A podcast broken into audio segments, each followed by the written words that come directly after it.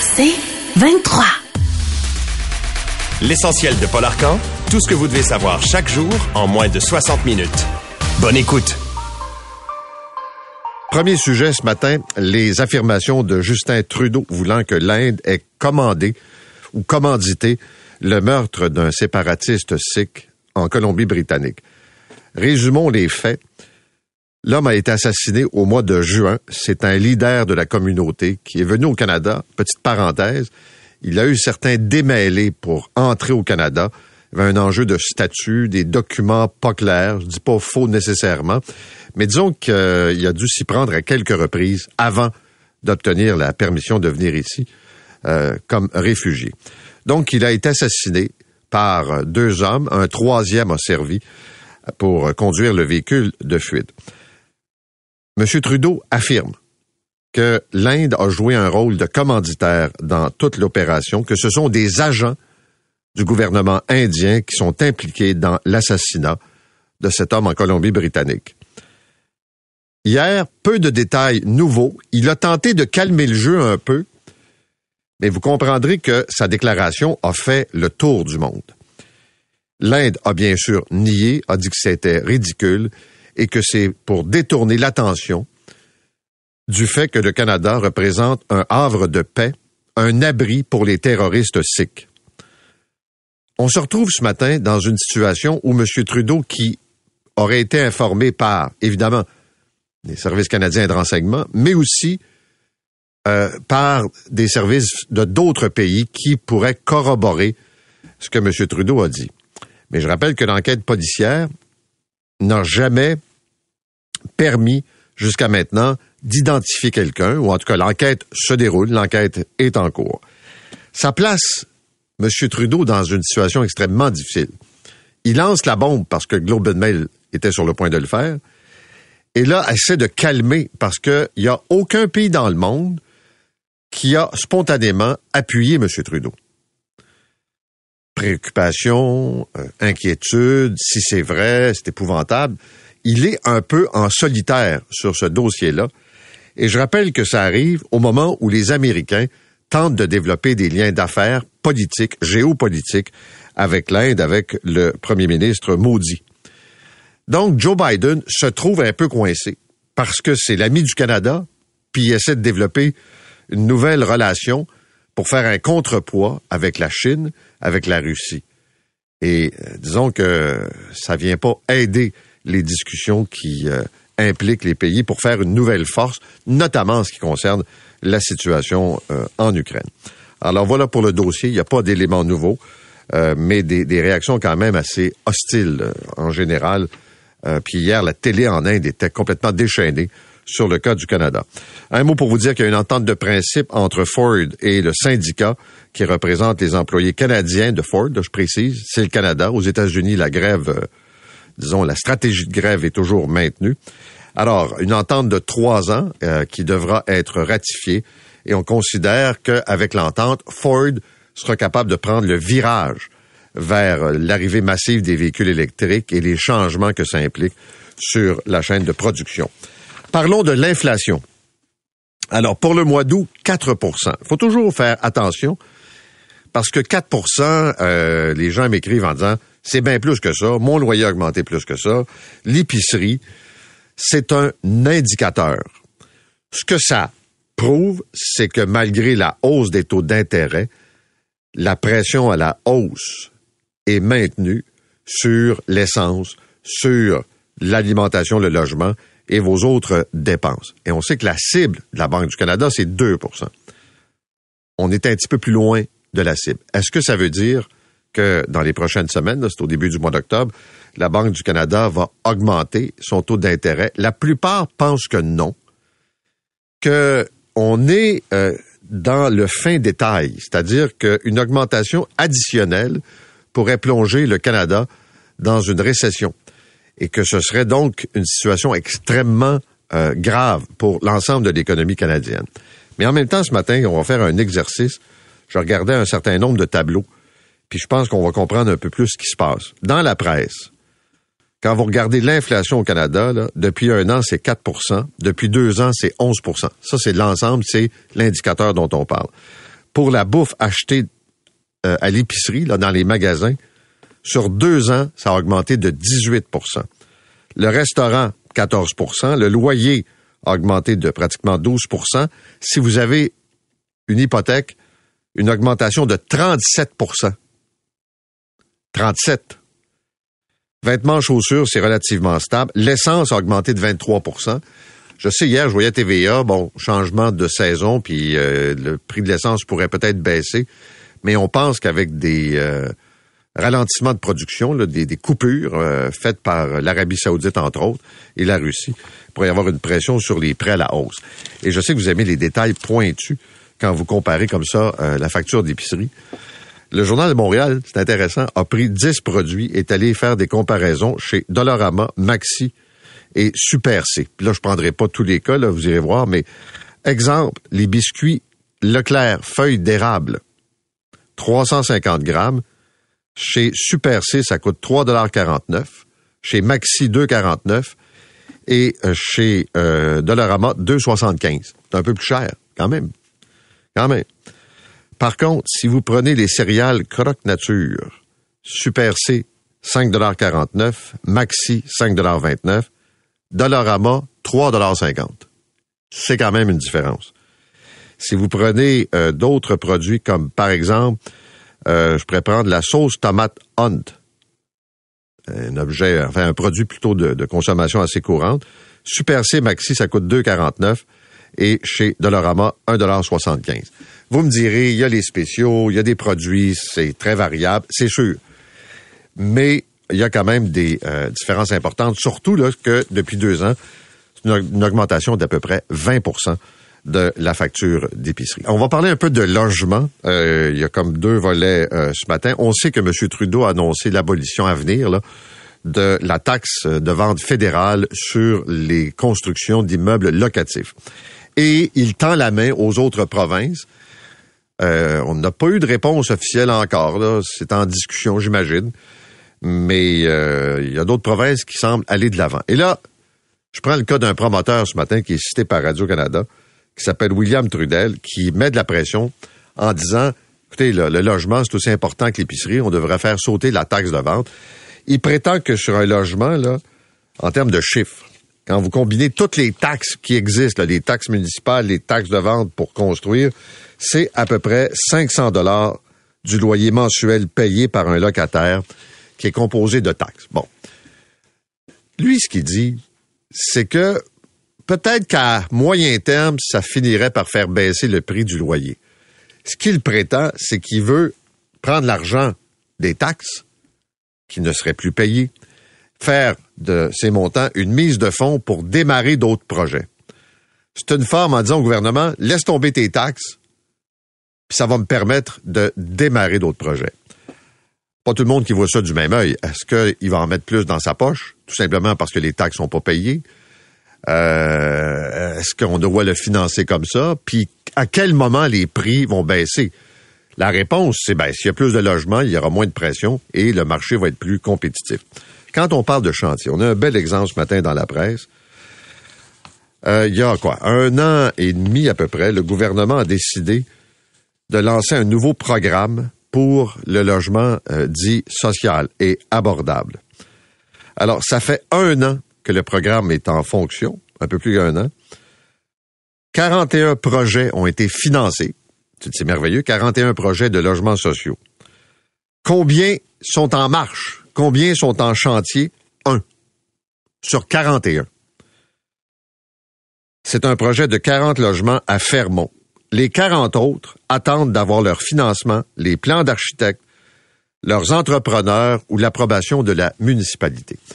Donc, quand Québec met de la pression sur les villes en disant dépêchez-vous, grouillez-vous, vous traînez les pieds, sont un petit peu mal placés pour faire des leçons. Un seul projet sur 41, pour toutes sortes de bonnes raisons comme d'habitude, de perte de temps. Un mot sur euh, la pénurie de médecins de famille. Le devoir, ce matin, nous dit que pour la première fois, quand vous prenez la différence des départs puis des recrues qui arrivent, des nouveaux médecins, ben, le réseau public de santé est en perte. Alors, le nombre de médecins de famille qui quittent, ils partent pourquoi? Ben, ils partent à la retraite. Semble-t-il qu'ils partent à la retraite plus jeunes qu'avant. Des médecins qui s'en vont au privé, euh, des médecins qui vont à l'extérieur de la province. Donc, c'est un bilan négatif pour un total de 49 médecins. En gros, tu as 50 médecins de moins. Je rappelle le cas dans les Laurentides, c'est 14 médecins de famille qui, pour les mêmes raisons que je viens d'énumérer, vont quitter. Ça, ça veut dire des milliers de patients orphelins et ça veut dire une pression sur les cliniques et évidemment sur le système des hôpitaux. Quand t'as pas de médecin de famille, puis t'es un bobo, puis t'es pas capable d'avoir une place, beaucoup de gens vont se tourner à l'urgence. Ou encore vont faire comme des auditeurs m'écrivent, s'abonner à des services, vont payer une mensualité pour être capable d'avoir accès à un médecin, ou carrément vont aller au privé s'ils sont capables de trouver euh, quelqu'un.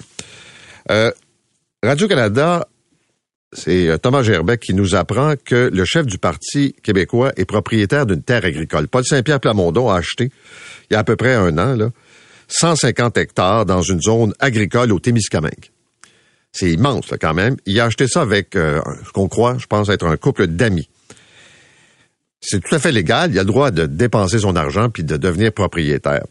Là où c'est particulier, c'est que euh, M. Saint-Pierre Plamondon, et c'est là position du Parti québécois, avait pris l'engagement de légiférer afin de limiter la superficie que pourrait détenir quelqu'un qui n'est pas agriculteur. Donc, des propriétaires de terres, mais qui exploitent pas nécessairement, ou encore des gens qui sont pas actifs, qui sont pas des agriculteurs, pour éviter comme ça une perte du contrôle des terres, puis aussi s'assurer que les agriculteurs peuvent quand même gagner leur vie.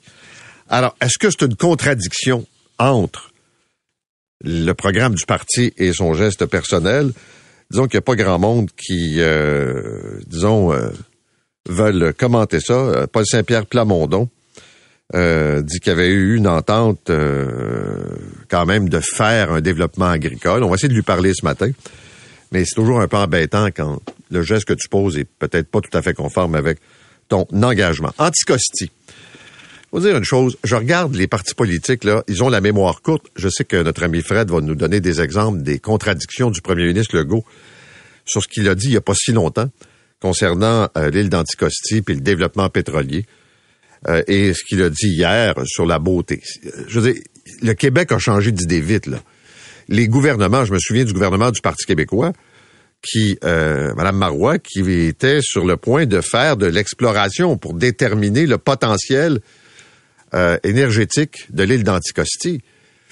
Et euh, François Legault euh, aussi était dans cette catégorie. Puis là, on sait, ça a complètement été mis de côté.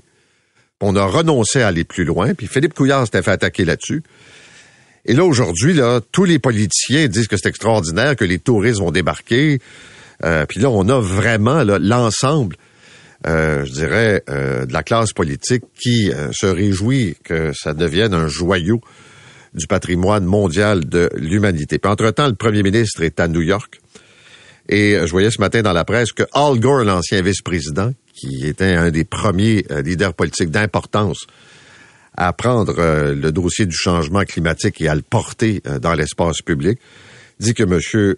Legault fait partie des héros de la lutte climatique les groupes de pression euh, verts euh, trouvent que c'est pas tout à fait le cas, qu'il reste pas mal à faire, mais que disons depuis peut-être les euh, derniers mois, dernière année, depuis le début du mandat, on sent probablement une préoccupation plus forte du premier ministre sur cette question-là. Je demeure peu impressionné par son ministre de l'Environnement. et c'est souvent ça qui fait foi de tout quand vous avez un Fitzgibbon à l'économie, vous savez que c'est important l'économie pour euh, le premier ministre. Quand vous avez Dubé en santé, vous savez que c'est important. Le ministre actuel, M. Charette, puis là, je rappelle le désastre de la première ministre de l'Environnement dans le gouvernement de François Legault. Ils l'ont tassé, c'était épouvantable. Ça serait bien d'avoir quelqu'un d'un petit peu plus fort, puis ça serait probablement plus crédible quand on nous parle comme ça de l'importance des changements climatiques. L'Auto-Québec qui abandonne son projet de salon de jeu, le, mini-casino Centre Bell. Le patron de l'Auto-Québec sera avec nous. On sait que la santé publique avait émis un avis négatif. Donc, euh, il n'est pas question de revoir le projet, de refaire une nouvelle mouture. on va aller euh, carrément ailleurs, mais je rappelle, c'est un peu ce que je disais cette semaine euh, aux chercheurs de la santé publique, il y a pas mal d'enjeux additionnels. Et moi, toute la publicité, et notamment la publicité de ces sites qui est hors contrôle au Canada, c'est pas acceptable. Je sais qu'il y a tout un lobby là, qui est euh, quand même assez actif, là, qui nous écrivent pas mal. Mais ça, là, c'est assez pervers. Ça a été très, très nocif durant la pandémie. Le dossier aéroport de Montréal. Alors, euh, l'Agence des services frontaliers ne veut pas nous parler. L'agence nous dit, on le savait, là, que c'est une attaque informatique qui s'est produite et qui a fait que les bornes n'ont pas fonctionné. Mais l'Agence des services frontaliers a des œillères. On ne parle pas que de l'événement de la fin de semaine. On parle d'un service médiocre depuis des mois. La période estivale, des délais d'attente. Je vous donne juste un tout petit exemple. Un collègue qui me racontait ça. T'as un troupeau qui attend en haut des marches, puis ça bloque en bas. Puis là, ils nous ont donné une sorte de raison, là, puis bon. Et là, toi, tu as Nexus. Et Nexus te permet, puis c'est approuvé par le Canada, les États-Unis, tu es un voyageur qui est fiable, qui est sécuritaire. Il n'y a aucune indication qui te montre que tu peux dépasser le troupeau et aller vers Nexus qui est libre. Donc, il y a des gens qui ont Nexus et qui viennent gonfler le, troupeau en question. Parce qu'il n'y a pas d'info qui est donnée. C'est ce genre d'aberration mentale qu'on retrouve à l'aéroport. J'aurais voulu parler avec le ministre des Transports, mais c'est incroyable. Tout le monde se lave les mains. L'aéroport, c'est pas nous autres. La STM nous a envoyé une réponse hier hallucinante, comme d'habitude, en disant que ça va très bien.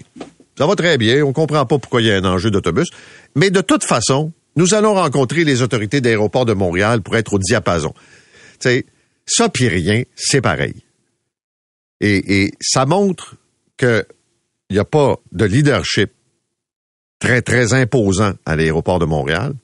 Puis je rappelle ce petit détail, ça demeure quand même le premier contact d'un touriste quand il débarque en ville.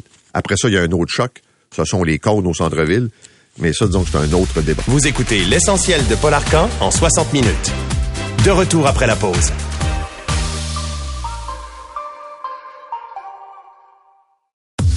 L'essentiel de Paul Arcan.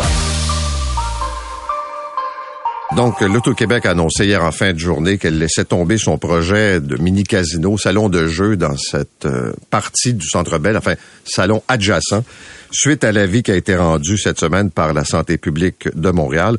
Le président et le chef de la direction de l'Auto-Québec est avec nous, Jean-François Bergeron. Monsieur Bergeron, bonjour. Bonjour, Monsieur Arcan. C'est vraiment l'avis de la santé publique qui fait que c'est terminé le projet? Bien sûr. En fait, c'est et aussi peut-être la ville qui semble donner un soutien plus fort à l'opinion de, de, de, sa santé publique, ce qui est tout à fait normal. Il faut comprendre, c'est un projet pour nous ça fait deux ans qu'on travaille sur sur ce projet-là. -là, c'est un projet qui émane euh, de, de août 2021 que le groupe CH avait approché l'Auto-Québec en disant, nous, on a un local la taverne 1909. Euh, venez voir ça, puis venez voir s'il y aurait quelque chose à faire. Puis on est allé voir ça, puis c'est un pour ceux qui connaissent euh, l'endroit, c'est un super bel endroit, tu sais, en boiserie, tout ça. Puis on sait, nous, qu'à Montréal, il y a, beaucoup de portes, euh, des bars qui offrent euh, des appareils de loterie vidéo. Puis on, est en train de mijoter ça. Et on a commencé à penser que ça pouvait être un projet pas mal intéressant, puis je le pense encore, à vrai dire. Puis on a impliqué Santé publique Montréal jour 1 puis la ville avec ça. Parce que moi, je viens de la Société québécoise du cannabis, je l'ai mis sur pied, puis ça se fait pas autrement qu'avec Santé publique, ce genre de projet-là. Mais qu'est-ce que la santé publique disait? Quel était le discours au fur et à mesure où le projet était développé? Ben, je vous dirais que ça l'a évolué. Euh, le projet aussi, ceci dit, là, euh, on a tenu compte des préoccupations, on, l'a modulé. Euh, les discussions au départ étaient qui saluaient, même qu'on les implique, à vrai dire, que ça n'avait pas arrivé souvent qu'on les appliquait, qu'on les impliquait en amont. Euh, et là, on était dans, dans la pandémie, fait qu'on avait d'autres choses à gérer, fait que le projet a été mis un peu sur la glace, on a travaillé avec eux, Santé publique nationale était aussi impliquée. Euh, et euh, on a travaillé avec eux. Euh, alors, évidemment, la sortie du, du, début de la semaine nous a vraiment surpris, surtout dans sa forme. Ça nous a surpris. Puis là, on s'est dit, écoutez... OK, vous ne le saviez pas avant que ce soit rendu public lundi ben non, En, en, fait, c'est ce qui m'a surpris le plus, parce qu'on a fait preuve de beaucoup de transparence. mais ceci dit, tu sais, c'est pas la... C'est pas la, la, la la destinée de l'Auto-Québec n'est pas que sur ce projet-là. On a bien d'autres dossiers, puis l'Auto-Québec va bien, puis euh, je, trouve, juste que c'est un rendez-vous manqué. Puis je pense que nous, on s'est basé sur des très, très bonnes études qui démontrent que les machines à sous et les appareils de loterie vidéo, quand ils sont exploités à l'extérieur des casinos, c'est pire. Il y a un risque dans les deux cas, c'est pire. Alors nous, on s'est basé sur Faisons un écrémage. On a proposé de réduire 20% l'offre de Montréal. C'est quand même pas banal, ça. Là. C'est 80 portes, c'est, euh, c'est autour de 600 euh, appareils. Et d'en concentrer euh, un certain nombre. On a commencé avec 350. Ça, c'était le, le, cas d'affaires. Mais on était rendu autour de 180 machines. On avait coupé la poire en deux en leur disant, laissez-nous partir, regardez avec nous. Puis si ça vous convient pas, on tirera ça. ça... Mais là, je veux juste comprendre un peu le, processus chronologique de tout ça. Là. OK, le projet évolue, il y a moins d'appareils, la santé publique fait ses recommandations, on fait des ajustements, puis bon. Puis vous dites qu'il y a des études qui montrent que c'est pire à l'extérieur d'un casino que dans des bars, par exemple. Des études sérieuses. OK. Est-ce que vous avez les mêmes échos? Parce que l'Auto-Québec, c'est national, c'est pas que Montréal. Avez-vous les mêmes échos de la santé publique nationale? Y a-t-il des différences entre ce que Montréal dit puis la santé publique à Québec avec le docteur Boileau? Ben là, je veux pas prendre personne en grippe, non, mais, je vous dirais que le dossier, nous, on l'a traité avec le national aussi. Et beaucoup plus parce que ça s'inscrivait dans une volonté de revoir l'offre terrestre euh, au Québec. Donc, euh, on sentait que c'était un projet qui allait au-delà du secteur de Montréal. Et euh, je vous dirais qu'ils ont fait un travail extrêmement sérieux. L'équipe de M. Boileau et il a impliqué aussi l'INSPQ, l'Institut national de la santé publique du Québec, M. Forêt et son équipe. Ils sont arrivés à des risques aussi, pas tellement étrangers à ceux de santé publique de Montréal, mais ils disent, OK, mais toutefois, si vous voulez faire le projet, voici les balises dans lesquelles on vous propose de faire le projet. C'était faisable? Ben oui, c'est faisable. C'est faisable. Mais là, ça, ça nous tente pas de, de s'implanter dans, dans un secteur où on n'est pas souhaité. je pense que c'est pas l'Auto-Québec qui est perdant dans ce projet-là. on le faisait pour les bonnes raisons. L'Auto-Québec, encore une fois, va, va bien. Je pense qu'on peut faire mieux. C'est un projet. ça fait une couple de fois que vous venez en entrevue, là. Là, je vous sens en temps. Je veux dire, je vous sens. non, mais je sens de l'amertume. Ben, je, déçu, déçu, déçu, déçu. Mais écoutez, on en a d'autres projets, là. Puis, il faut rester au-dessus de, ça parce que la mission de l'Auto-Québec, c'est de gérer l'offre de jeux de hasard et de le faire dans l'intérêt de la collectivité québécoise. Puis nous, euh, euh, tout ce que l'Auto-Québec fait, on, le retourne au, gouvernement. Donc, ça revient aux Québécois. Mais il y a que dit l'actionnaire de contrôle de tout ça, le ministre des Finances? Euh, Monsieur Gérard est euh, extrêmement euh, ouvert. c'est un homme qui est respectueux. Alors, il veut que ça se fasse bien. il nous supportait. Il nous supporte. On a eu des discussions ensemble. Il vous a pas dit laisse tomber. C'est vous qui avez pris la décision, puis vous l'avez informé de la décision d'Auto-Québec. Ouais, mais je pense qu'il était rendu peut-être là, lui, avec là on était rendu là. Mais on a d'autres projets, tu sais, puis on a d'autres, euh, d'autres dossiers. Ben là, je suis pas prêt à vous les dire aujourd'hui, puis je vais faire attention, je vais peut-être les gérer autrement un petit peu. Mais euh, non, non, écoutez, sincèrement, euh, la mission de l'Auto-Québec, elle est, elle est noble. On est une, on est une solution de santé publique. On n'est pas, on n'est pas le problème, nous. Puis je vous dirais que l'offre de jeux autour de Montréal, elle a explosé, là, tant en ligne, mais il faut pas traverser les ponts bien, bien loin pour voir ce qui se passe là. Et c'est pire. Alors moi, je pense que de voir les risques, c'est une chose, mais de voir l'impact de ne pas le faire. Tu sais, l'offre des ALV, là, des appareils de loterie vidéo, c'est une offre de 30 ans. Là. Ça fait 30 ans qu'on n'a pas vu ce modèle-là. Puis tout ce qu'on a fait, c'est réduire, réduire, réduire sans revoir le modèle. Et en faisant ça, c'est qu'on a atteint un point d'équilibre où là, on répond pas à, la demande des joueurs, et là, c'est d'autres qui répondent. Et pourtant, on connaît nos meilleures, meilleures années, et puis il y a une offre qui s'implémente autour. Donc, ça veut dire qu'on capte pas pleinement euh, l'offre de jeu, ou on répond pas pleinement à l'offre de jeu. Mais je déteste ces appareils-là. Je trouve que c'est un cancer puis que ça vise une clientèle vulnérable. À la base, particulièrement à l'extérieur d'un casino. tout, à fait. tout en disant ça, ce qui me préoccupe beaucoup plus, puis beaucoup d'auditeurs, c'est l'offre en ligne qui est appuyée par une campagne de publicité ah. hors contrôle. Là. Tout à fait. Euh, puis il y a un lobby assez puissant qui nous inonde là, de, de, de, messages euh, de toutes sortes. Là.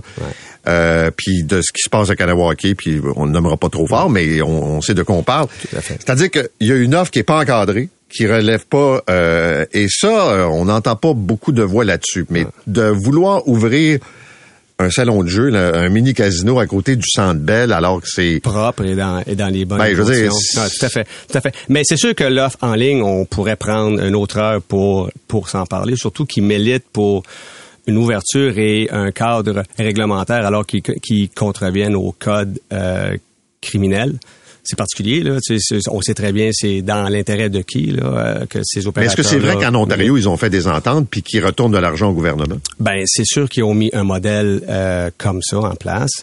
Euh, il est très tôt encore. Ce que je peux vous dire, c'est qu'ils ont inondé euh, les ondes. Euh, ils font de la publicité comme ça se peut pas. Nous, au Québec, on les voit moins, euh, surtout dans les postes francophones, parce que l'Auto-Québec a pris sa place. Puis nous, en contrepartie, on n'en fait pas ce genre de publicité-là. On fait pas ça du tout de la même façon. D'ailleurs, on vient de faire une campagne de jeux responsables. Nous, on, on essaye. Écoutez, on n'est pas on est là pour faire un commerce. Là. Je suis pas en train de dire qu'on fait pas un commerce, mais on le fait dans l'intérêt, dans l'ordre et la mesure.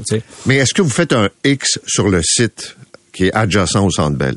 Autrement dit, il n'y aura rien de l'Auto-Québec. Il y a pas. Ben, à moins que, à moins que la ville nous tende la main, à moins qu'il y a des signaux, euh, c'est sûr que ça demeure un projet extrêmement viable pour moi. Puis, euh, puis pour le Centre Bell, en, partant, en passant, le partenariat qu'on a avec le groupe CH, il est là depuis longtemps. Là. Euh, on a euh, des partenariats ensemble avant de parler de ce salon-là. Ce salon-là, le seul et unique partenariat qu'on a avec le groupe CH, c'est de bailleurs à locataires. Ils nous louent le local. Ça se limite à ça. C'est pas le CH qui opère le salon ou qui opérerait le salon. D'ailleurs, j'aimerais les saluer. Ils ont été extrêmement patients parce que ça fait deux ans qu'ils travaillent avec nous là-dessus. Et c'est une des seules grandes équipes dignes de ce nom qui se sont pas affiliées à des opérateurs illégaux. Alors, pour moi, là, chapeau, le groupe CH, ils ont de la classe. Ils ont fait un bon travail. L'endroit était propre, puis était destiné aux consommateurs qui consomment les produits du Centre Bell, qui sont pas du tout ceux décrits par la santé publique de Montréal. C'est pas le, profil euh, euh, social et économique, là. C'est pas ces gens-là. Mais les bars qui restent ouverts avec les machines actuellement, eux répondent au profil soulevé par la santé publique. Alors, à suivre la santé publique, en fait, ceux qui ont fait la recherche disent en gros que, euh, je comprends qu'il y a des gens qui vont au Centre voir les matchs, mais qu'il y a une clientèle du centre-ville puis des quartiers adjacents qui auraient convergé vers le salon de jeu. Ouais, moi je pense que ce qu'ils ce qu'ils veulent surtout dire, c'est que l'achalandage du Centre Bell exposerait l'offre de jeu à des gens qui seraient pas exposés sans ce salon-là. Et moi, je j'achète ça, c'est bon. Mais ils sont déjà exposés en ligne, l'offre est ben, là. C'est ce que je dire, c'est un gars de 25 ans qui sait pas qu'il y a une offre en ligne, là, ça ben, serait assez étonnant. Ben oui, c'est ça. Puis elle, puis elle est pire. Alors. Euh, Mais justement, puis là, je ne sais pas comment ça s'inscrit dans le, mandat ou appelons ça la responsabilité de, de l'Auto-Québec. Moi, je regarde aux États-Unis des salons de Paris qui s'implantent dans les euh, centres, en fait les stades. Il y a un stade à Washington qui est ouvert. Tu peux aller voir un match, puis tu vas chercher ton hot dog, puis tu peux aller parier sur le match dans le stade ou sur les matchs ailleurs. Y a-t-il quelque chose qui empêcherait le groupe CH d'ouvrir un salon de Paris à l'intérieur même de cette place-là? Euh, ben, s'il pourrait pas le faire sans nous. Euh, légalement. Donc, c'est vraiment... Tu sais, il n'y a pas d'ambiguïté. là. Je comprends que certains acteurs qui essaient de trouver des zones grises, mais il n'y en a pas. là. Si c'est pas l'Auto-Québec, c'est pas légal. Point final. Alors, le groupe CH a fait ce qu'il pensait être bon. Lui, c'est nous faire une touche. Puis dire, hey, nous, on a un, super local. Est-ce que, est-ce que ça vous dit? Puis le modèle d'affaires fonctionne. Puis... Euh, euh, écoutez, ceci dit, euh, l'offre en ligne, elle est là. Euh, les jeunes sont exposés à ça.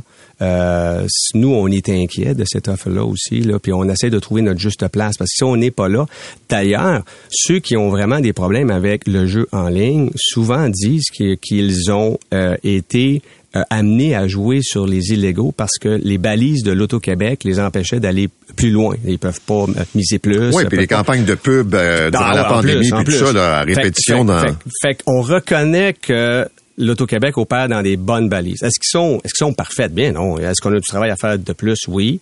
Puis on veut le faire. Et c'est d'ailleurs dans cet esprit-là que le projet de Centre Bell s'est fait. En fait, c'est fait avec santé publique dès le jour 1, justement, parce que je pense que c'est comme ça que ça doit se faire. Fait que mon l'amertume, c'est plus le fait qu'on a investi deux ans, tu sais, dans un projet finalement qui voit, qui verra pas le jour. Allez-vous faire le prochain en collaboration avec la santé publique? Euh, la collaboration avec santé publique nationale, elle est excellente, sont intelligents, sont nuancés, puis ils font un bon travail. Et oui, moi, je pense qu'on va continuer à faire affaire avec eux. La santé publique de Montréal? Ben, je pense qu'ils font un bon travail. C'est, c'est, ça serait pas, tu sais, je pense que leur point était bon. Les points, c'est que si on se limite au risque, c'est ce que ça donne. Mais faut voir le risque, mais le risque de pas le faire aussi.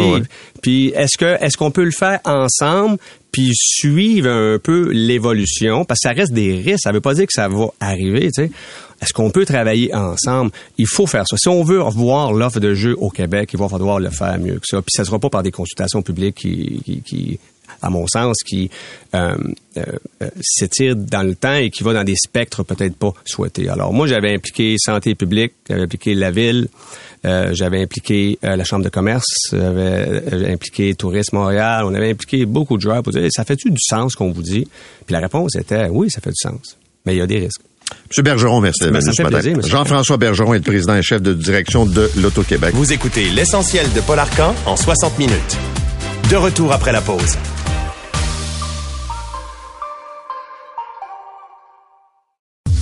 L'essentiel de Paul Arcan.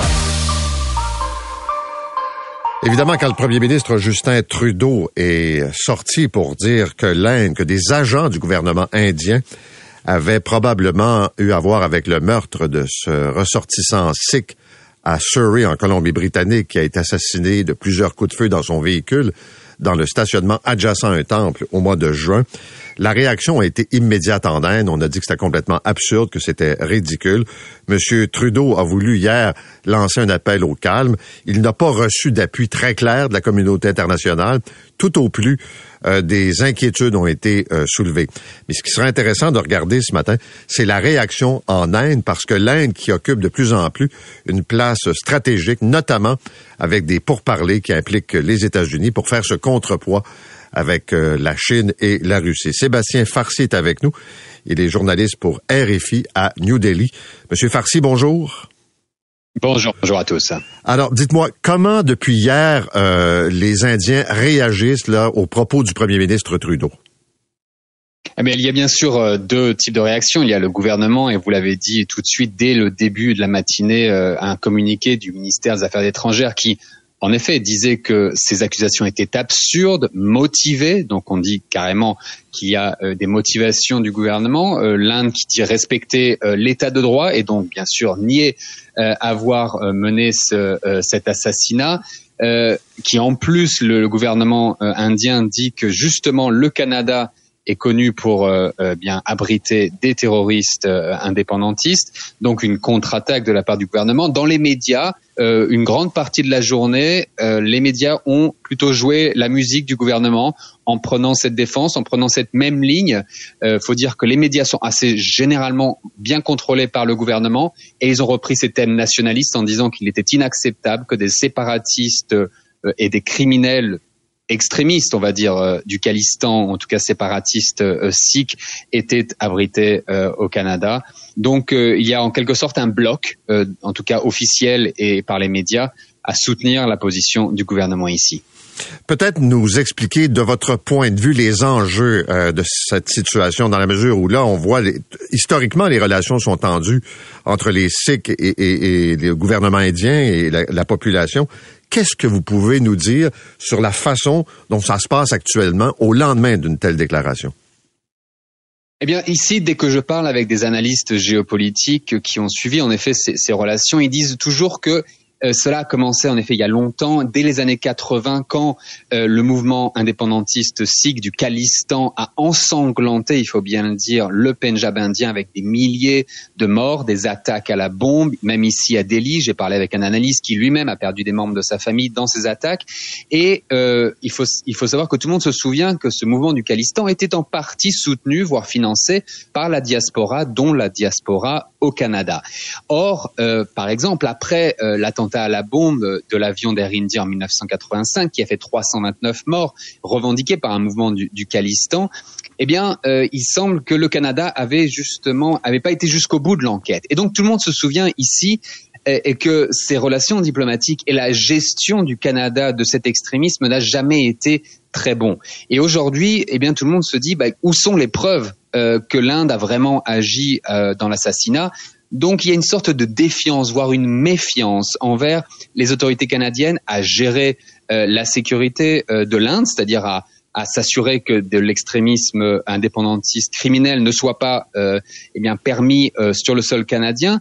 Et que peut-être qu'en effet, on me dit ici, oui, c'est tout à fait possible que l'Inde cette fois ait agi euh, et mené eh bien cet assassinat de de cet indépendantiste pour dire aux, extrémistes euh, sikhs que cette fois, nous n'allons pas vous laisser faire, euh, même si vous êtes euh, soutenu ou en tout cas toléré par les autorités canadiennes. Cette fois, ce sont les agences indiennes qui, vont aller vous chercher. On peut dire en tout cas que ça place le président américain Biden dans une situation assez inconfortable, dans la mesure où le Canada, c'est son voisin, c'est le pays ami, et en même temps, il tente, on l'a vu avec le sommet du G20, euh, de, de, de, développer une relation durable avec l'Inde pour faire ce contrepoids donc avec la Chine et la Russie. Oui, tout à fait. On voit bien euh, l'échiquier géopolitique euh, se redessiner ces dernières années euh, l'Inde prendre une place de plus importante dans ce qu'on appelle l'Indo-Pacifique. En effet, cette zone euh, bien de l'Indo-Pacifique, du l'océan Indo-Pacifique, qui est de plus en plus grignotée par la Chine et les puissances occidentales, eh bien se tourner vers New Delhi pour euh, faire ce contrepoids. Et on sort justement à l'instant de, de, il y a une semaine du G20 qui a été un peu le point d'orgue de, de, de, la réussite géopolitique de l'Inde et euh, pendant voilà où on a vu tous ces dirigeants occidentaux eh bien, venir appuyer l'Inde. Dans ce cadre, il est sûr que les puissances, que ce soit la France, l'Angleterre ou les États-Unis, ne vont pas forcément sauter à la rescousse du Canada, même s'ils se sont déclarés inquiets, hein, que ce soit aux mhm. États-Unis ou en France, ils se sont déclarés inquiets sur les accusations, mais pour l'instant qui ne sont que cela, des accusations. Donc euh, une position neutre et, et c'est sûr qu'on va on va attendre euh, beaucoup de temps avant qu'il y ait un soutien vraiment inconditionnel du Canada à ces accusations avant qu'on puisse dire que l'Inde, comme Moscou, a pu, a pu mener de, telle, de tels assassinats euh, sur un sol d'un allié. Euh, il va falloir beaucoup d'opérations de, de, conviction de la part de, de Trudeau pour, euh, pour réussir à avoir ces alliés-là. Oui. Merci beaucoup, Sébastien Farsi, qui est correspondant pour RFI, nous parlait en direct de New Delhi. Pour compléter ce dossier, on peut ajouter qu'il n'y a aucune accusation, qu'il y a une enquête policière que quand vous faites le tour des différentes euh, sources d'information ce matin, euh, le gouvernement Trudeau se serait appuyé évidemment sur l'agence, euh, enfin le service canadien de renseignement et de sécurité, mais aussi sur des agences étrangères. Mais encore, personne identifié, il n'y a aucune preuve, il n'y a pas d'arrestation, il n'y a rien. Le premier ministre affirme que ce sont des agents du gouvernement indien qui ont orchestré, commandité le meurtre qui est survenu au mois de juin mais euh, ça demeure pour l'instant qu'une affirmation. Il n'y a pas euh, autre élément d'enquête de rendu public. Bon, le dossier des médecins de famille, le devoir nous donne ce matin des chiffres qui montrent que le Québec perd des médecins de famille. Bon, on le sait, chaque année, il arrive des nouveaux médecins, puis il y en a d'autres qui partent. Ils partent à la retraite, il paraît qu'ils partent de plus en plus tôt, euh, des médecins qui partent à l'étranger ou encore qui se tournent vers le privé. Et semble-t-il que pour la première fois, euh, on se retrouve avec euh, une situation, un bilan négatif. 49 médecins en moins au total, nous dit la Fédération des médecins omnipraticiens du Québec. Son président est avec nous, le docteur Marc-André Amiot. Docteur Amiot, bonjour. Bonjour. Euh, c'est la première fois là, qu'on a un bilan négatif, là, moins 50 docteurs? C'est la première fois dans les 30 dernières années qu'on a un bilan négatif comme ça, effectivement. Comment vous l'expliquez? Ben, différents facteurs. Euh, la pratique de la médecine familiale est, de plus en plus euh, lourde. Le contexte est difficile. Euh, les médecins manquent de support pour donner des services à leurs patients. Euh, manque de support en santé mentale pour leurs patients, difficulté d'accès aux plateaux techniques, aux examens radiologiques, difficulté d'accès euh, à, différents autres services. Donc ça, c'est un élément. Euh, deuxième élément, la médecine familiale est de moins en moins attractive auprès des étudiants. À chaque année, il y a des postes de formation en médecine familiale qui restent libres. Et, et, ça, c'est 60, 70, 80 postes. Là. Depuis 2013, c'est 560 postes de résidence en médecine familiale. Imaginez ce qu'on ferait avec 560 médecins de famille de plus au Québec. Alors, le dernier élément, à chaque année, il y a des étudiants qui, plutôt que parce que la formation de médecine, la formation de médecin, c'est cinq années d'université. Euh, et après ça, les étudiants choisissent entre la médecine familiale ou d'autres spécialités. À chaque année, il y a il y avait 50 étudiants qui, plutôt que de choisir la médecine familiale comme deuxième choix, parce qu'ils n'avaient pas eu de poste dans d'autres spécialités, prenaient une année sabbatique et attendaient à l'année suivante pour redemander des postes, faisaient des stages supplémentaires en spécialité. Cette année, c'est 75. On s'en va pas dans la bonne direction. Et les médecins, comme vous l'avez dit, prennent leur retraite de plus en plus tôt. Puis on voit même des médecins euh, dans la fleur de l'âge euh, quitter la profession médicale, comme d'autres professions, comme la profession d'infirmière également. OK, je vais revenir sur certains des éléments que vous venez de, mentionner. D'abord, est-ce qu'il y a vraiment un exode vers le privé? Là, je sais qu'à chaque année, il y a des médecins qui, quittent le réseau là, et qui s'installent au privé. Est-ce que c'est significatif? Est-ce que c'est un phénomène en croissance? C'est quoi le portrait? Ben, le, le, portrait, c'est un phénomène en croissance. Ça, c'est clair. Euh, est-ce que c'est euh, très important, ben, c'est à peu près 3% des effectifs. Là. Sur 10 000 médecins de famille, il y en a peut-être 300, euh, 330 euh, qui quittent ou qui sont dans, dans le privé. Donc 3% des effectifs, c'est pas la mer à boire, là. Mais le phénomène est en, en croissance constante. Et ça, c'est inquiétant. Est-ce que, au-delà de ceux qui quittent, là, le nombre d'heures des médecins baisse? Ce que je veux dire par là, est-ce qu'il y en a qui se disent, là, moi, je fais de la clinique euh, quatre jours semaine et la rémunération est suffisante pour ça. Euh, je fais trois jours semaine, je prends plus de vacances. Autrement dit, au-delà du nombre de médecins, est-ce que l'offre en termes d'heures a évolué?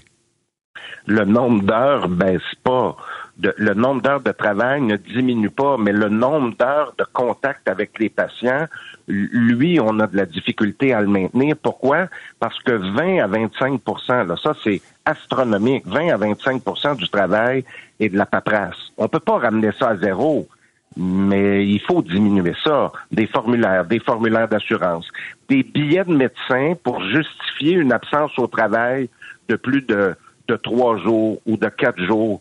Hein, on, ne croit pas que c'est une utilisation rationnelle des médecins de famille de les faire jouer à la police pour les employeurs.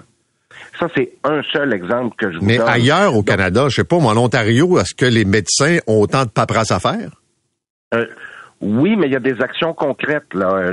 dans une province, on a légiféré euh, pour euh, interdire euh, ce genre de pratique, c'est-à-dire de demander un billet d'absence pour des absences de moins de d'un certain nombre de jours, de moins de cinq jours.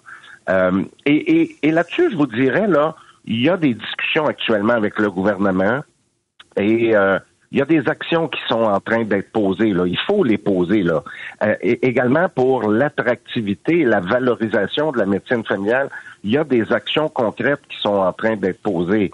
Euh, parce que si on renverse pas ça, moins 50 par année, avec l'augmentation des besoins de la population, avec l'augmentation de la population québécoise, euh, je, vous dis, euh, on s'en va vers un mur. 25% des médecins actuellement ont plus de 60 ans.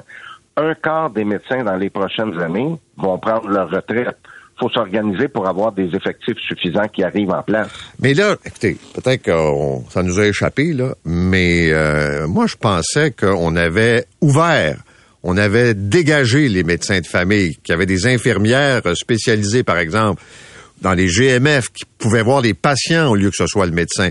Je pensais qu'on pouvait diriger des patients vers un autre professionnel de la santé. C'est ça qu'on nous avait dit. Est-ce que ça se fait, puis est-ce que ça dégage un peu le docteur?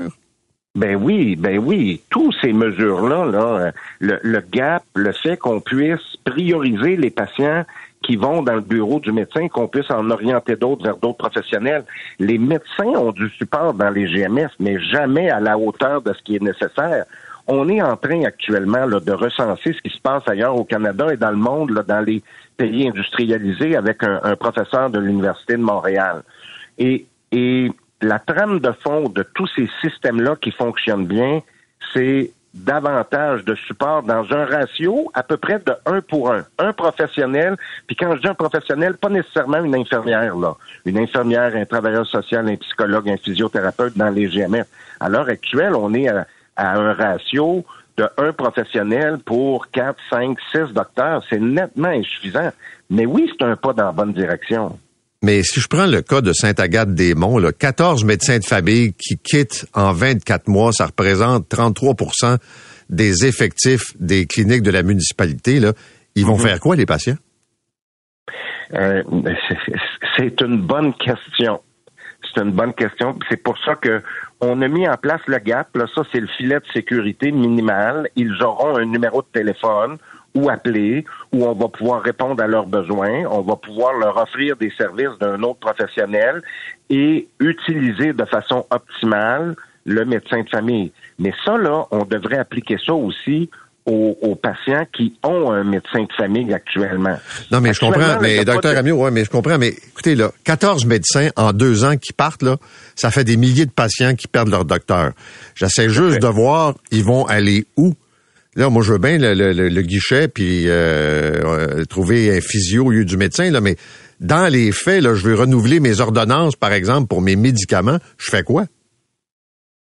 Le- les pharmaciens, pour ce qui est des ordonnances, là, les pharmaciens peuvent renouveler euh, de façon euh, un, un bon nombre de mois. Puis quand le pharmacien peut plus, ben euh, on va lui trouver un rendez-vous avec un médecin via euh, le GAP. C'est pas parfait, là, je vous dis, mais faut poser des actions, des solutions miracles, là. Il n'y en a pas, mais il faut poser des actions maintenant. Et on salue le gouvernement d'avoir augmenté le nombre d'étudiants en médecine. Mais encore faut-il qu'ils choisissent la médecine familiale. C'est pas le cas actuellement. Là, vous savez que quand vous dites ça, là, j'entends déjà la question automatique des auditrices et des auditeurs. Est-ce qu'on ne devrait pas forcer des médecins à faire un minimum d'années dans le réseau public quand ils terminent leurs études? Euh, puis peut-être dans certains cas en région, dans la mesure où les Québécois leur permettent d'avoir accès à des études moins chères qu'ailleurs. Ben, euh, merci d'amener ce, ce, ce sujet-là. Les contraintes, elles ont fait, à l'heure actuelle, là, les contraintes qu'on a mis pour tenter d'offrir davantage de services, on voit aujourd'hui qu'ils ont ces contraintes-là, elles ont des effets délétères, des effets négatifs. Et on voit le, le plein effet négatif. Puis si on force les médecins à choisir, euh, à- à- on les force à travailler absolument dans le réseau public, là, ces contraintes supplémentaires-là, ils vont quitter vers d'autres provinces. La, pratique de la médecine familiale est difficile dans les autres provinces. La première ligne est en crise partout au Canada. Mais ils ont beaucoup moins de contraintes dans les autres provinces et, et ils vont devenir beaucoup plus attractifs. Ce ne sera pas un exode vers le privé qu'on va avoir, ça va être un exode vers d'autres provinces. Trouvons donc des solutions plus de, de- plus incitatives, plus porteuses, euh, avec davantage de support. Les médecins, là, ce qu'ils veulent, c'est offrir des services. Quand ils s'en vont dans le privé, c'est parce qu'ils veulent donner des services aux patients. Les jeunes médecins me disent, moi, docteur Amiot, là, j'ai fait de la médecine, pas pour faire 25% de la paperasse, pour voir des patients, pour aider des gens. Il manque de support. Quand ils voient un patient qui a besoin de services en santé mentale, difficulté d'accès, quand ils ont besoin d'un examen radiologique, difficulté d'accès, comprenez que ça devient lourd à un moment donné. Bon, on aura beau dire on va les obliger, on va les obliger, ça donne pas plus de support en santé mentale, ça donne pas plus de support pour les professionnels qui aident les médecins dans leur clinique à avoir davantage de patients. C'est à ça qu'il faut s'attaquer, pas à des obligations puis à de la coercition. OK, parfait. Merci, docteur Amiot. Bonne journée. Ça me fait Ça me fait plaisir. Au revoir. Docteur Marc-André Amiot est le président de la Fédération des médecins omnipraticiens. Vous écoutez l'essentiel de Paul Arcan en 60 minutes. Bonne écoute. Revenons sur la situation dans les aéroports canadiens, en particulier l'aéroport Montréal-Trudeau. Là. On en a parlé pas mal depuis le début de la semaine. Il y a euh, évidemment les problèmes au service frontalier, euh, le transport, la fameuse navette vers le centre-ville, l'accès même à l'aéroport. Et on sait que dans le cas de dimanche, là, euh, on comprend que dimanche, c'est une attaque, une attaque pardon, de pirates informatiques. Je ferai pas là semblant que on va focuser là-dessus. Il y a des problèmes récurrents, chroniques à l'aéroport Montréal-Trudeau. Mais essayons de comprendre quand même ce qui s'est passé dimanche. Steve Waterhouse est avec nous, qui est un expert en sécurité informatique. Monsieur Waterhouse, bonjour. Bonjour Paul. Bon, alors résumons un peu ce qui est arrivé là euh, dimanche là sur, en fait, dans l'ensemble des aéroports canadiens. C'est euh, le système de vérification des passeports, donc les kiosques de vérification à l'arrivée qui a tombé en panne. Et euh, au même moment, que le groupe de cyberactivistes, donc de manifestants dans le cyberespace euh, du groupe No Name 057, lançait une attaque pour créer une interdiction d'accès sur le site web de l'agence frontalier. Et euh, par euh, le fait même, le, service aurait fait planter cette attaque-là, qui est normalement une attaque pour un appareil, donc le site web qui est de public, mais aurait affecté les systèmes à l'intérieur des aéroports à travers le pays. Puis ça, c'est quelque chose qui est quand même assez surprenant comme euh, de constat. Bon, mais c'est ça ma question ce matin, parce que qu'il y ait une attaque, le site web euh, fonctionne pas, c'est une chose là. Euh, puis on l'a vu, on en a parlé avec d'autres exemples d'entreprises. Mais comment se fait-il que les bornes ont été, je dirais, paralysées? Ben déjà, m'a surprise que le service euh, canadien frontalier ait confirmé que ça, c'était la cause de la panne. Euh, je veux dire, ça va à l'encontre de tout ce que j'en sais côté architecture d'un système opérationnel, d'un service essentiel, voire critique, comme le service de vérification des bornes, parce que ça n'affecte pas juste justement les aéroports, c'est les points, les terminaux d'entrée euh, maritimes, ça l'est aussi pour les points d'accès terrestres, mais on n'a pas entendu parler côté points d'accès frontalier terrestre s'ils avaient été eux aussi impactés directement.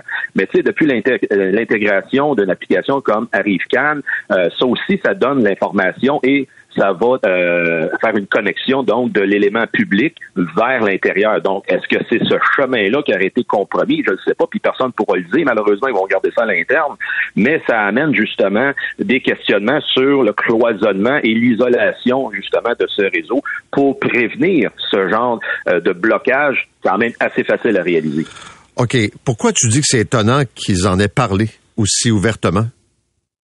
Euh, des, des, systèmes comme ça, je veux dire, là, entre autres, ça crée un embarras, on, on, le constate, mais en même temps, je veux dire, euh, ça, ça démontre à ce moment-là peut-être d'autres faiblesses sur d'autres systèmes euh, gouvernementaux ou d'autres systèmes même dans l'environnement de tous les jours des commerces. Parce que lorsque vous avez, il y a à ce moment-là des, des, des, transporteurs qui veulent traverser la frontière, je veux dire, il y a une interaction au quotidien entre les, les brokers qu'on appelle aux frontières qui amènent le matériel à l'intérieur et en même temps avec l'agence est-ce qu'à ce, moment-là, il y a un autre chemin qui a mal été considéré qui devient une autre patte d'entrée, alors que le celui euh, qui est arrivé qu'on a constaté que les aéroports, ça en est un? Parce que normalement, ça aurait été gardé à l'intérieur pour justement documenter, essayer de voir qu'est-ce qui s'est passé qui est pas normal, et après ça, peut-être faire état de cette situation-là. Mais d'office, d'avoir mis la faute sur cette attaque-là, euh, c'est là que c'est surprenant, puis euh, il n'y a pas de précédent là-dessus pour l'instant. OK.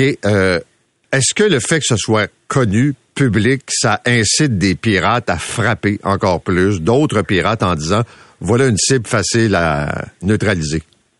Ben, dans ce cas-ci, euh, ce groupe de, de, de cyber-militants, euh, ils sont présentés ce matin euh, en, en, Estonie. Ils ont frappé tout le service de transport en commun là-bas. Pourtant, l'Estonie, ils sont des, des, vétérans de ces attaques-là, puis ils ont quand même une bonne infrastructure. Mais malgré cela, ils ont réussi à paralyser présentement tout ce qui est travers, voyons, le, le transport routier, pas le transport routier, plutôt le par rail. Et après ça, oui, ça pourrait peut-être en inciter d'autres. Cependant, euh, les services gouvernementaux sont au fait, et surtout au fédéral, que c'est des attaques qui arrivent fréquemment. Ils ont les éléments en place pour être en mesure d'y faire face.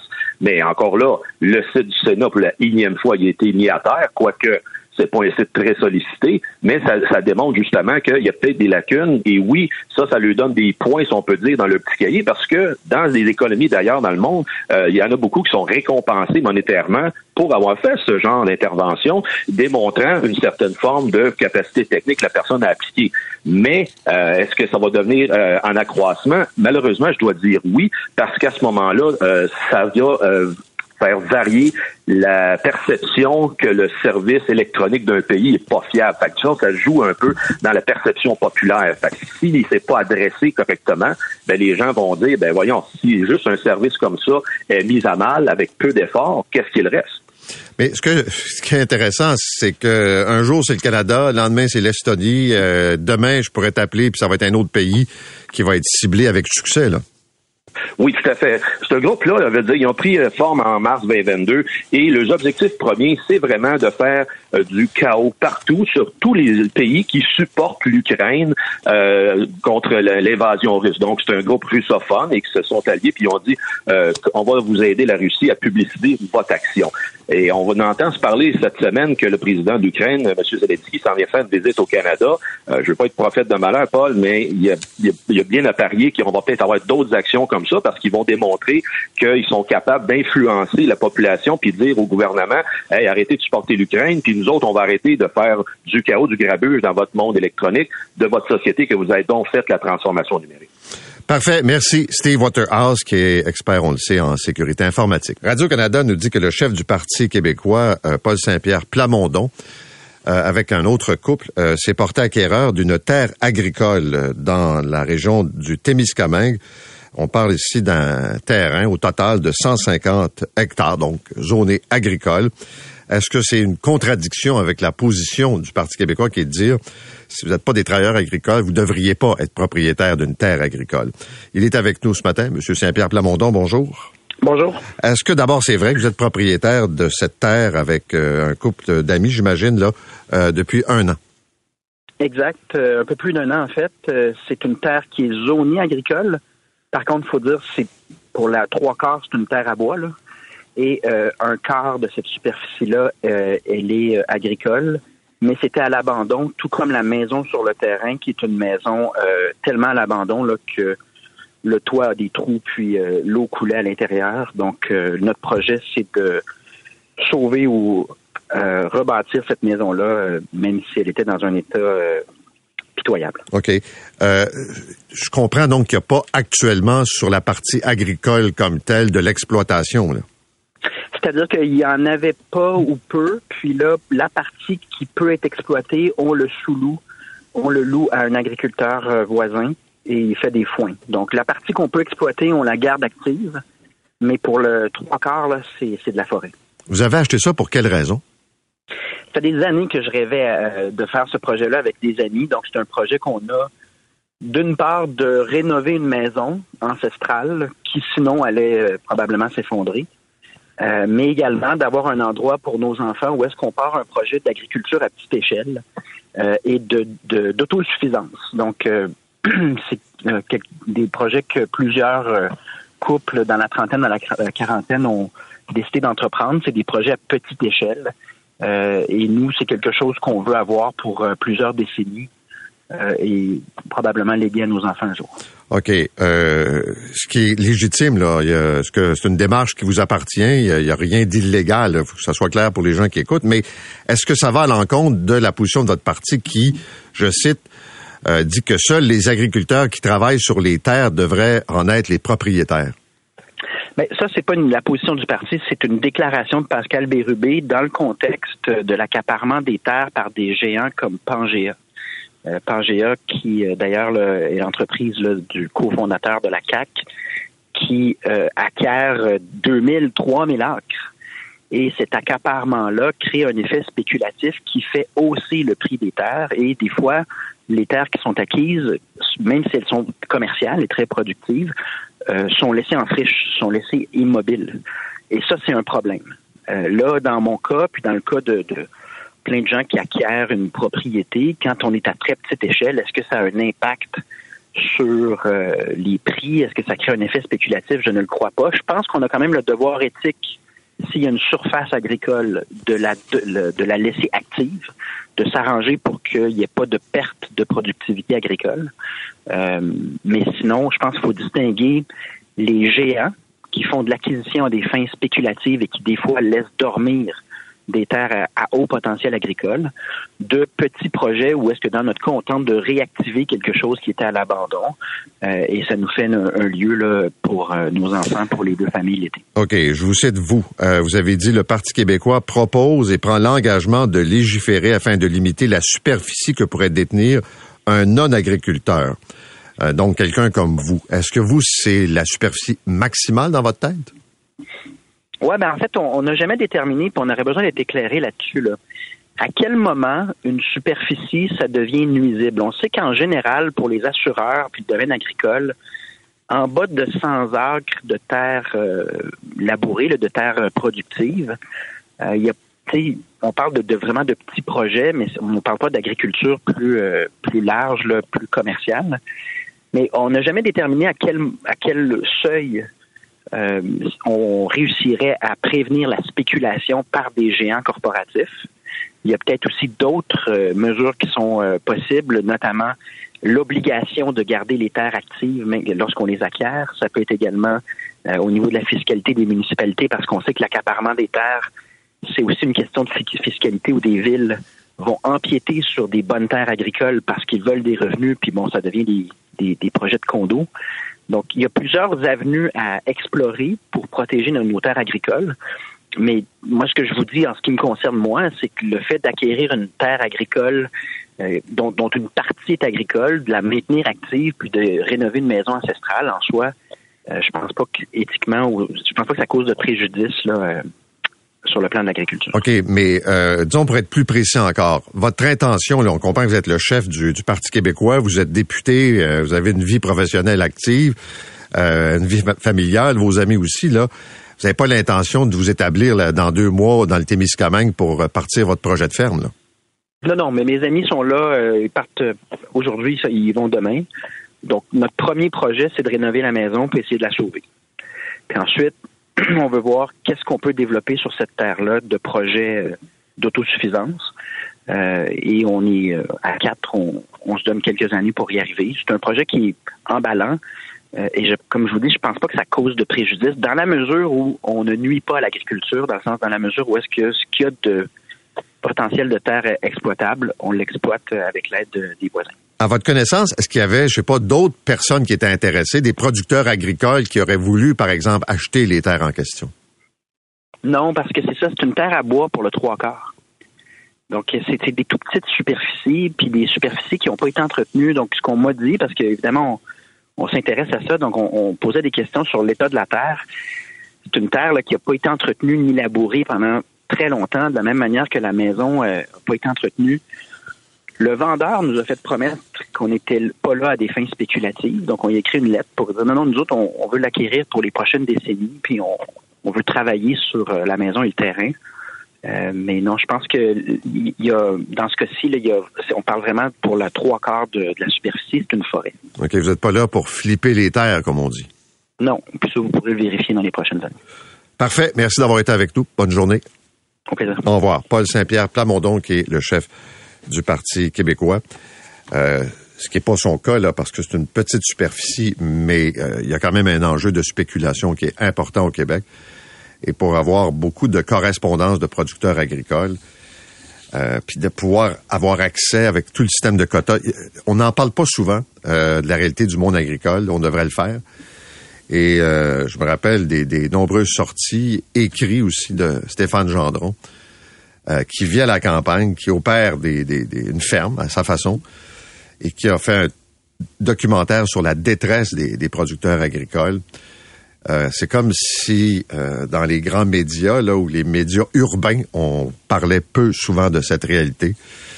Puis c'est pourtant eux qui nourrissent le Québec et c'est pourtant eux. On a vu la ferme maraîchère pas capable d'arriver. Puis là, j'ai des gens qui me disent ouais, mais peut-être c'était mal géré. Pourquoi des jardins euh, pas si c'était si payant Peut-être, peut-être. Je sais pas, là. Je suis pas allé faire les états financiers, mais il en demeure pas moins que pendant plusieurs années, puis des milliers de clients satisfaits. Là. J'ai reçu une tonne de courriels de gens qui étaient contents d'acheter euh, chez cette productrice. Puis là, OK, mauvais investissement, mauvais timing, le coup. Ça arrive.